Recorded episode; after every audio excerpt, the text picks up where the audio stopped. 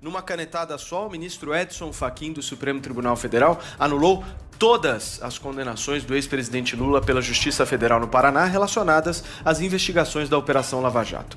Viva! Este é o P24 nos seus ouvidos. Hoje, Lula livre e quem sabe candidato. Olhos postos no Brasil, com o jornalista João Ruela Ribeiro. Já agora, apenas um pequeno reparo. Por vezes o som do João não tem as melhores condições. Eu peço-lhe que compreenda. Vamos a isso. João, de que é que Lula estava acusado e o que é que o Supremo Tribunal vem agora dizer sobre essas acusações? O juiz do Supremo Tribunal Federal brasileiro, Edson Fachin, decretou um habeas corpus a pedido da defesa do, do ex-presidente Lula da Silva, que veio eh, anular todas as condenações, as duas condenações de Lula eh, no âmbito da Operação Lava Jato. Uh, são as condenações no, no caso do triplex de Guarujá e a condenação do, no caso do sítio de Atibaia. Ambas tinham sido confirmadas por tribunais de segunda instância, mas aquilo que o, que o juiz do, do Supremo Tribunal veio dizer é que o Tribunal de Primeira Instância de Curitiba, uh, que primeiro julgou os dois casos, eh, não tinha competência para o fazer. Ehm, portanto, volta tudo à estaca zero e as condenações eh, de Lula eh, perdem o efeito. Não significa uma absolvição do ex-presidente brasileiro, mas significa que tudo o que foi feito, tudo o que aconteceu até agora nesses processos, perde os efeitos e passa para uh, outra, outra jurisdição, os tribunais de Brasília. O efeito mais prático desta decisão é a reposição dos, dos direitos uh, políticos de Lula. Algo que não aconteceu em 2018, quando o PT queria que uh, Lula fosse o candidato à presidência, mas que agora poderá tê-lo como candidato em 2022. O ex-presidente Lula e a equipe jurídica dele planejam entrar com ações cíveis e criminais para responsabilizar o ex-juiz. E é possível que com esta decisão Sérgio Moro seja agora julgado por alegada parcialidade no julgamento de Lula? A ideia inicial do juiz Edson Fachin, hum, de acordo com a interpretação da imprensa brasileira e de vários analistas, seria a de proteger de certa forma, a posição de Sérgio Moro. A conduta do Sérgio Moro foi questionada pela defesa do, do ex-presidente Lula uh, em várias ocasiões. Uh, e no Supremo Tribunal corre um julgamento que tenta avaliar a parcialidade do juiz federal. Uh, Edson Fachin esperava que, com sessão deste habeas corpus, esse julgamento por suspeição perdesse os efeitos, uma vez que todos os atos feitos por, por, por Sérgio Moro perderam a validade. No entanto, o Supremo voltou uh, esta terça-feira uh, a esse julgamento sobre a, a parcialidade de, de, Moro. É um julgamento que, que, dura desde 2018, tem tido vários adiamentos e, e tem-se arrastado.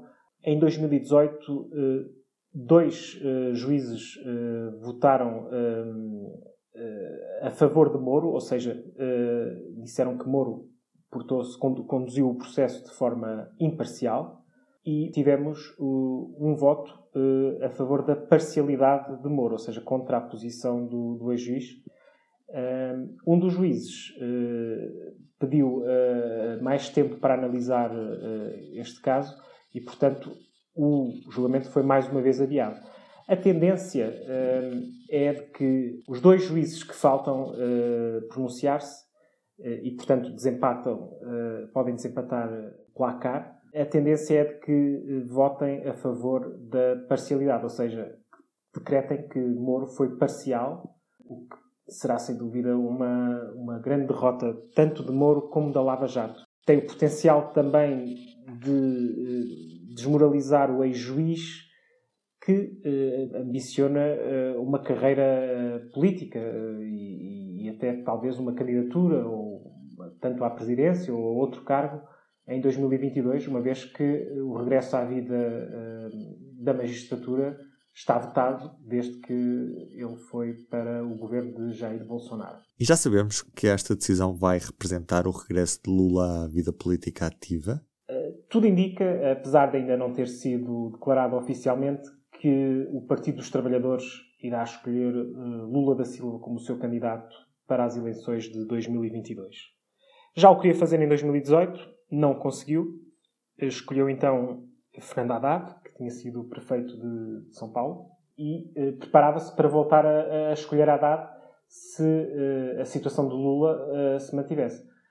Com, a, com esta decisão do, do Supremo, eh, Lula terá o caminho aberto, eh, se não houver mais nenhuma reversão das decisões, para se poder candidatar eh, em 2022. Isto muda muito todos os cálculos que, que estavam a ser feitos pelos eh, pré-candidatos, pelos candidatos virtuais, pelos candidatos que ainda se estão a preparar eh, e por Bolsonaro, que é, eh, quer manter-se no, no, Palácio do Planalto. Muda tudo porque, porque Lula é muito provavelmente o político mais carismático do Brasil contemporâneo. Já esteve no cargo e isso tem sua, o, seu, o seu relevo uh, e traz consigo uma forte popularidade, ainda que subsiste dos tempos uh, áureos dos seus governos, uh, mas ao mesmo tempo traz consigo também uma forte rejeição de quem não esqueceu a Lava Jato e todo, todo esse, esse, esse impacto dos casos de corrupção à volta do Partido dos Trabalhadores e, portanto, não é certo quem poderá lucrar mais com esta entrada de Lula na, na corrida eleitoral.